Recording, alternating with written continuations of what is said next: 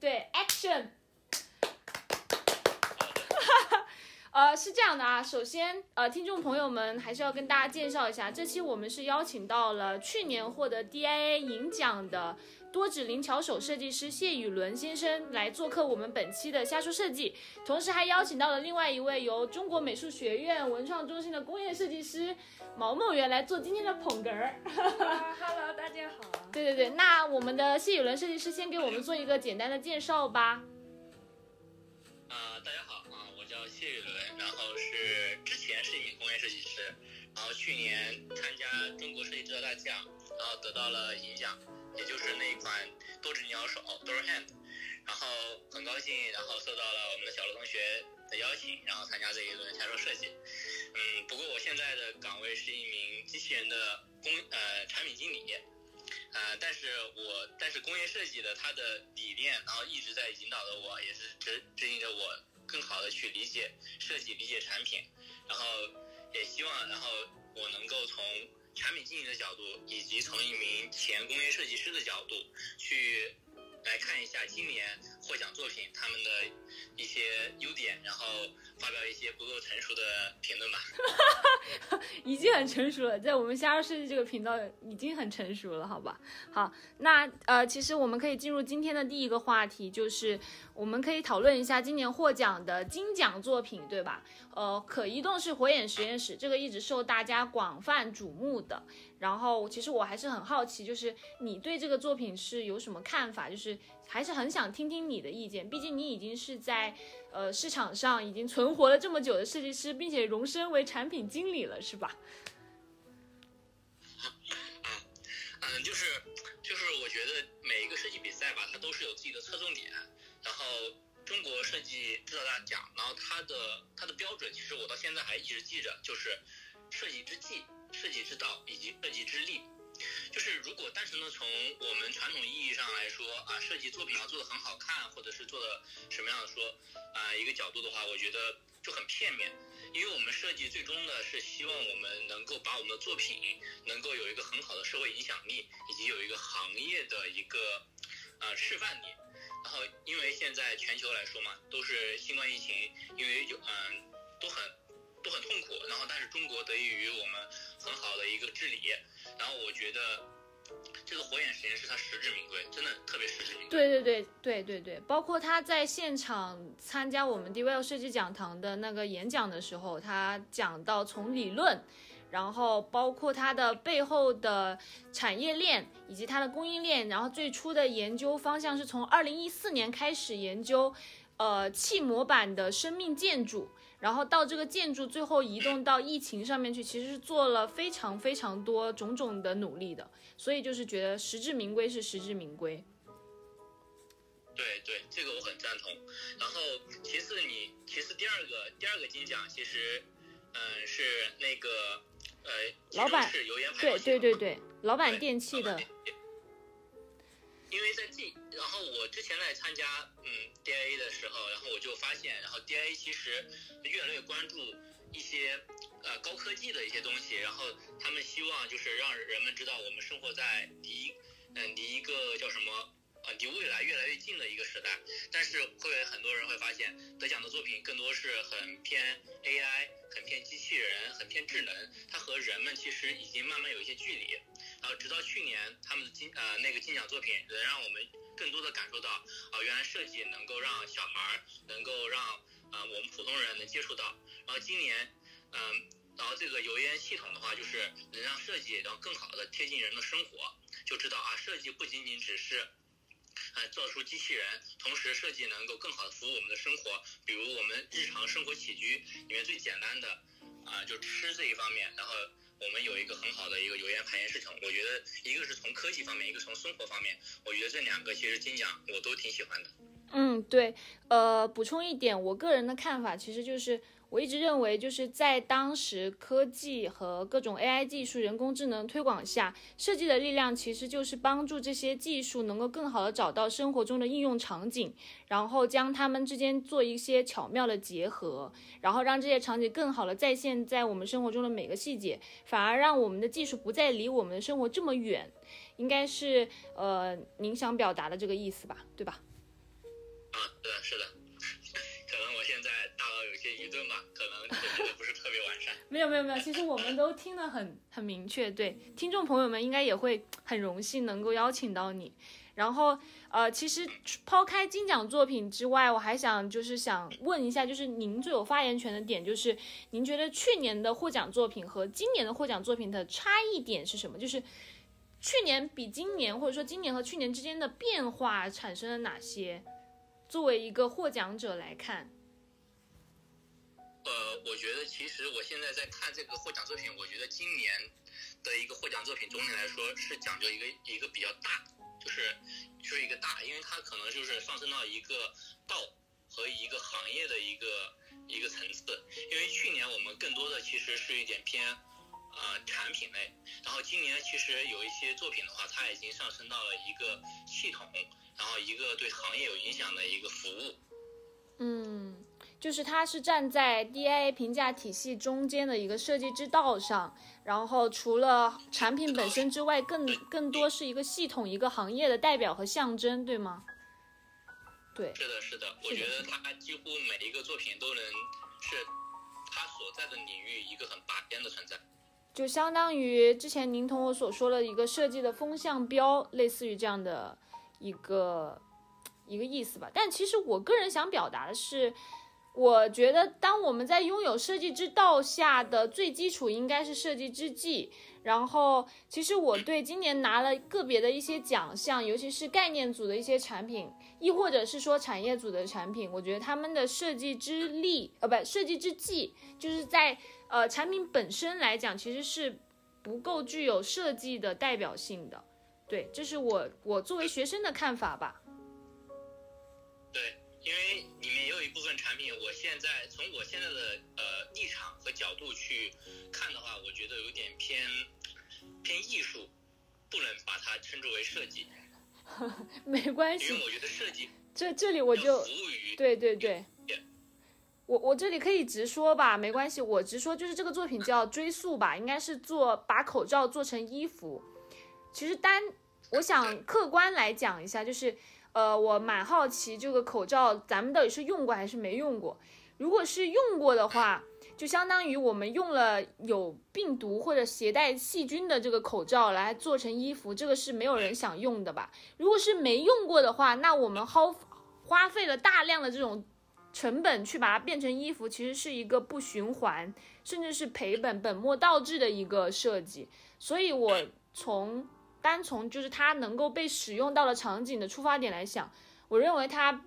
就是太偏艺术化了。然后我更觉得它应该是去那种艺术展览类的，来激发人们对于疫情的共鸣。然后在设计的中国设计制造大奖这个环境下，我认为它不具备设计之技，甚至是设计之道。对，对，因为我看过它的那个设计说明嘛。他说他是用过，他是使用，他是他的材料是已经被使用过的口罩，然后消毒再利用，然后他最终说是为了体现作者对过去的反思以及对未来的期待，呃，首先就是肯定他是使用的是那种回收再利用的材料。啊，这个是我们可以先肯定它，但是我觉得他最后说为了体现作者对过去的反思以及未来的期待，但是我从这里看的话，我并不会把它定义为设计，我只会把它定义成一个呃行为艺术或者是一个公共公共装饰这样一个产品，这样的一个艺术艺术作品吧。对对对，是的，是的，是的，是的。其实这个我们作为同学之间应该都会有相互的讨论，呃，但是。怎么来说呢？就是当我们把所有的这些我们认为好的、坏的作品都汇聚在一起的时候，我发现就是今年拿奖的作品，它是有一些，呃，一些主题系的，比如说有 AI 相关的，然后老年、老龄化，然后环境、气候，然后疫情，然后甚至是农业，然后农村城乡结合的这种，就是它具有代表性的，往往都能获。被这些评委所抓到一些重点，然后被绽放出来作为获奖的一种代表性。但是我其实对我其实更希望就是呃明年的作品，咱们能不能就是更多注重一下，就是从在最基础的金字塔底端的那个最基础的，它反而是最大面积的那一个。然后我个个人认为它是站在一个底基，就是一个基底。其实这是我今年就是最具有反思的一个一个，因为它毕竟是代表着我们中国的设计的一个风向标，有那么多好的作品在往往这个平台上涌入，对吧？呃，因为对，在这里面啊，其实我也看到了很多，嗯，作品吧，比如我们最近说的元宇宙嘛，然后它这里面我们就有正常眼镜，然后我们又说，现在因为疫情，我对于中国来说是一个后疫情时代嘛，但是对于全球来说，疫情还没有完完结束，完全结束。然后这里面又有说我们国内的第四范式的疫情推演，然后我们又又展示了就金奖嘛，然后又是那个火眼实验室。我觉得这些都还是对于目前来说，大家对疫情的，呃，一个一个展一个一个看看法，就是大家觉得疫情还没有结束。然后可能我个人认为，我个人认为最后那一个，呃，追溯这个这个作品吧，嗯，我觉得他是作者，呃，就是作者的他的那个最后一句话是对过去的反思以及对未来的期望，这个可能会和一部分评委。达到了一个社会上的一个共鸣吧，大家可能觉得疫情还没有结束，我们需要去，呃，反思，呃，过去，然后我们希望有一个更好的未来，然后我们希望以后都不要用口罩，我们把口罩作为一个重新的再设计。我觉得，因为每个评委他的，呃，点是不一样的嘛，我可能我这边是这样去思考的，但是如果单纯的从设计作品上来说的话，嗯，我觉得这个作品的话，我并不是特别满意，但是其他作品的话，我都觉得都还是很好的。嗯嗯嗯，确实是这样，确实是这样。对，其实我最满意的还是嗯，因为我本身是做人工智能这一方面的，其实我比较满意的还是阿里云，然后以及第四范式，然后以及其他的人工智能产品，其实我这个都还是挺嗯挺喜欢的，因为我觉得当这些嗯具有行业影响力的设计，然后能够用设计的方式展现出来。为人们带来更好的生活，然后设计也能够润物细无声的滋润着每一个行业以及每一个人，我觉得这才是设计真的需要做的。其实我不太就是对于您刚刚说的那几个作品，就是可能我的研究方向没有像你正在从事的这个这么的深入，所以还是想听听就是具体的你对这几个作品，你认为那几个比较好的作品的看法，就是你认为他们的设计点的好的在哪里？就比如第四范式吧，就第四范式，嗯，就是你可以看，就是因为我们大家现在就是我们经常会发现，哎，某一地啊发现了一个啊哎阳阳性病例，然后我们大家都很诚惶诚恐，然后我们也又一直团队在预测说这个东西什么时候这个疫情会多久会去控得到控制，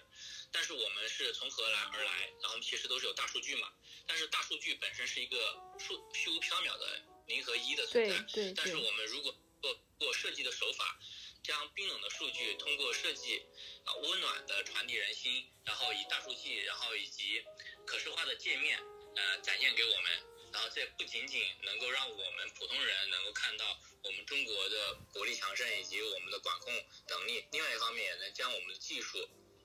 呈现出来，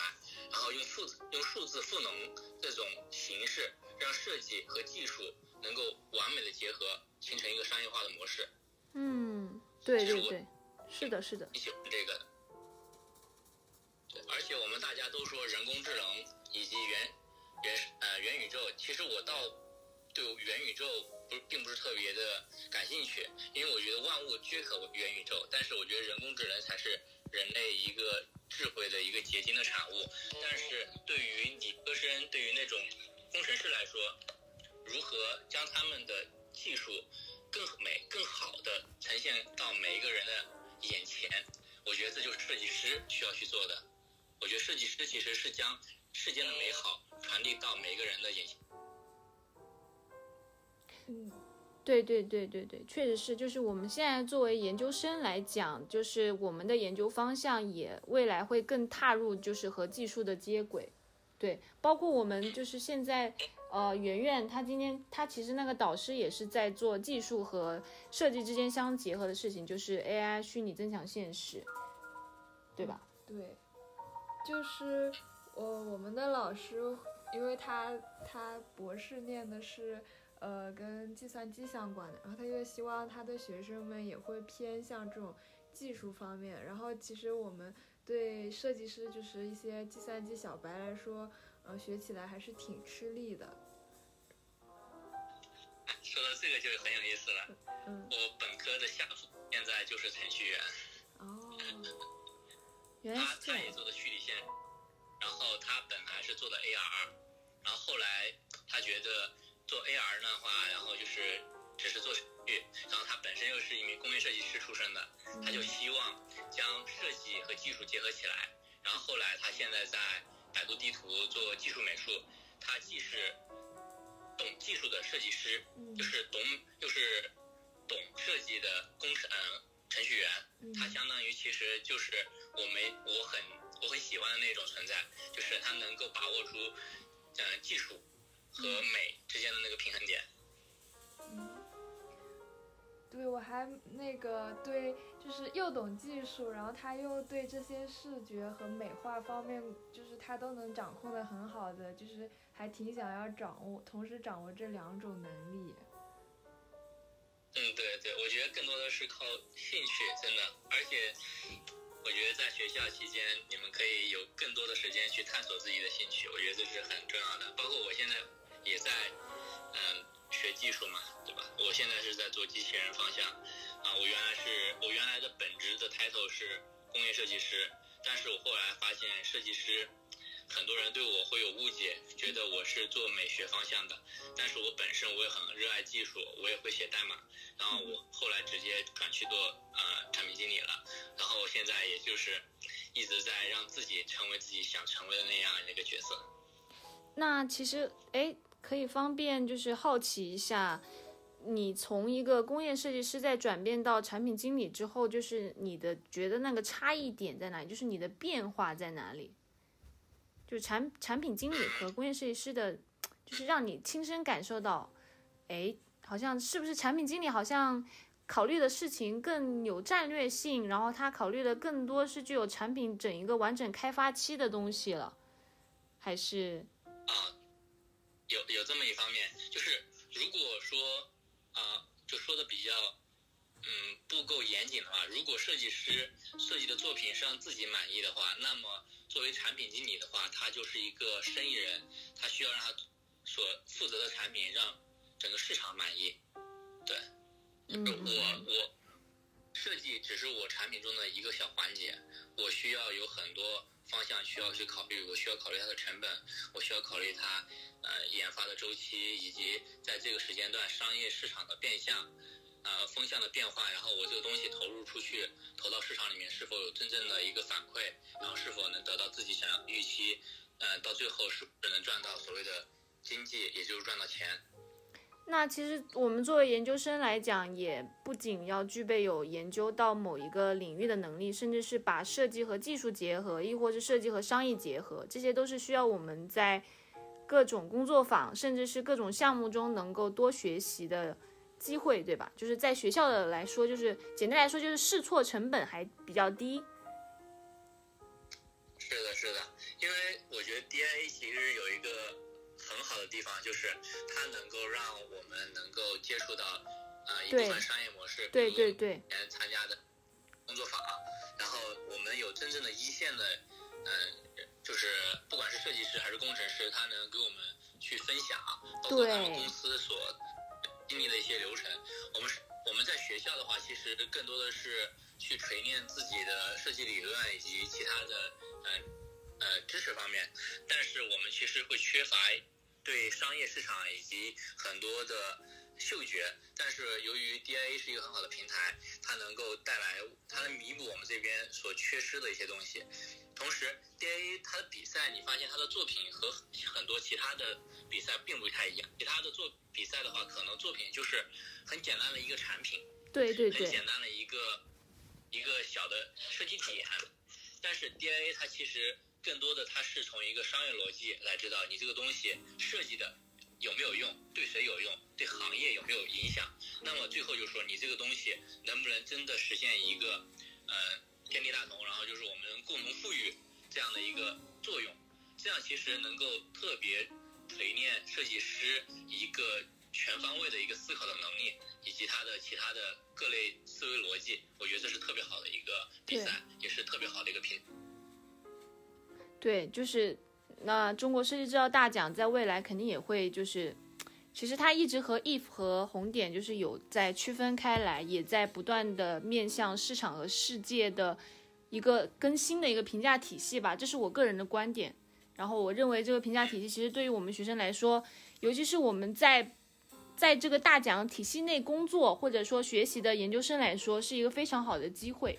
无论是接轨商业也好，还是接轨到高校的理论也好，都是一个好的机会。对，那那其实，嗯嗯嗯，对，您说您说，呃，因为我其实说一个观点，就是我们很多人在通过大数据看看一些信息的时候，我们可能会被嗯所带偏，因为你在收集大数据的时候，可能也有人在制造假的大数据。但是 DIA 这个平台，它所筛选的作品其实都是通过专业专业领域，然后专家，然后进行层层筛选，它所它所输出的理念其实都是得到了很多人的认可。对，所以说我觉得它也能帮助我们设计师以及在校的学生能够树立一个正确的一个思维呃价值观吧。我觉得嗯是一个很好的一个对对是的，是的。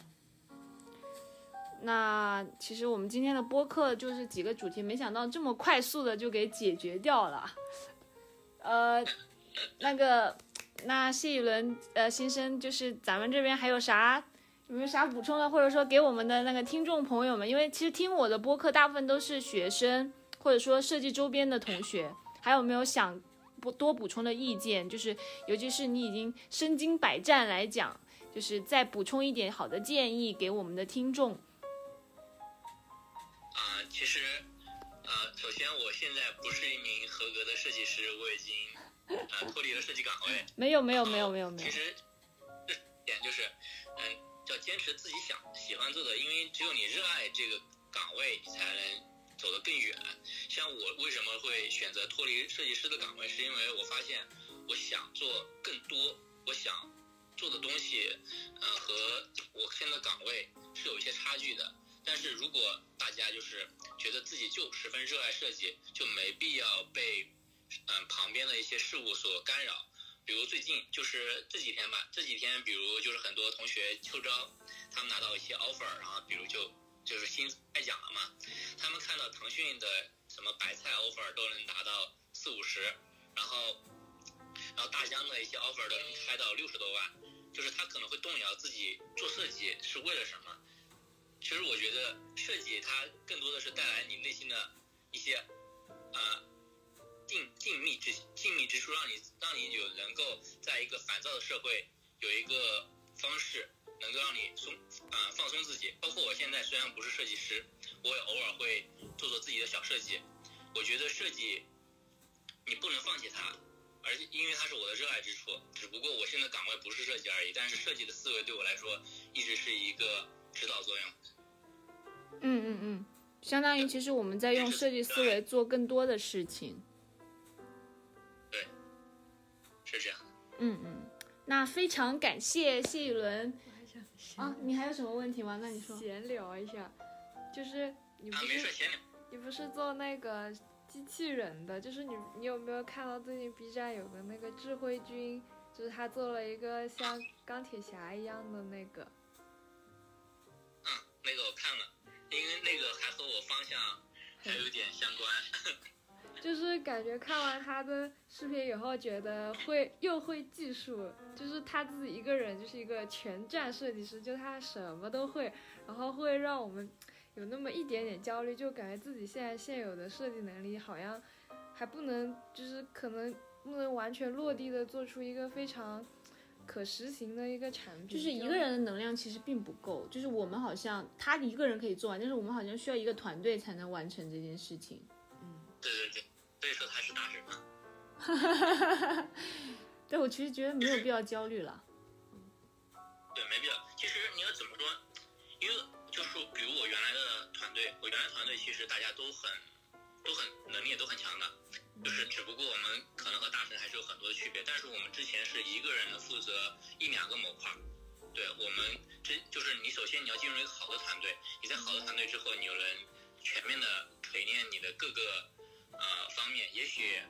哪一天你不能成为钢铁侠，但是你能成为另外一个你想成为的一个角色。就我我特别羡慕那技术大流，因为我我身边也有技术大流，但是我身边技术大流只能去做那种小车，是遥控小车啊，然后或者是嗯自动巡航啊，它和嗯和和 B 站智慧局他们来说有很大的差距。但是我觉得我们起码有目标嘛，对吧？没必要把自己目标定得太远，否则会很累的。OK，那谢谢谢雨伦 给我们分享这一期瞎说瞎说世界播客。今天就是其实是高能量、高质量的汇合。不论是从已经在市场上身经百战的产品经理给我们分享他的一些心得体验，还是我们去聊 DIA 设计大奖的一些好的作品，还有他好的评价体系来讲，都是一个很好的，今天的质量都非常高。那再次感谢，希望我们下期还可以被邀请。好的，好的，好的，好的，拜拜拜拜，拜拜祝你工作顺利。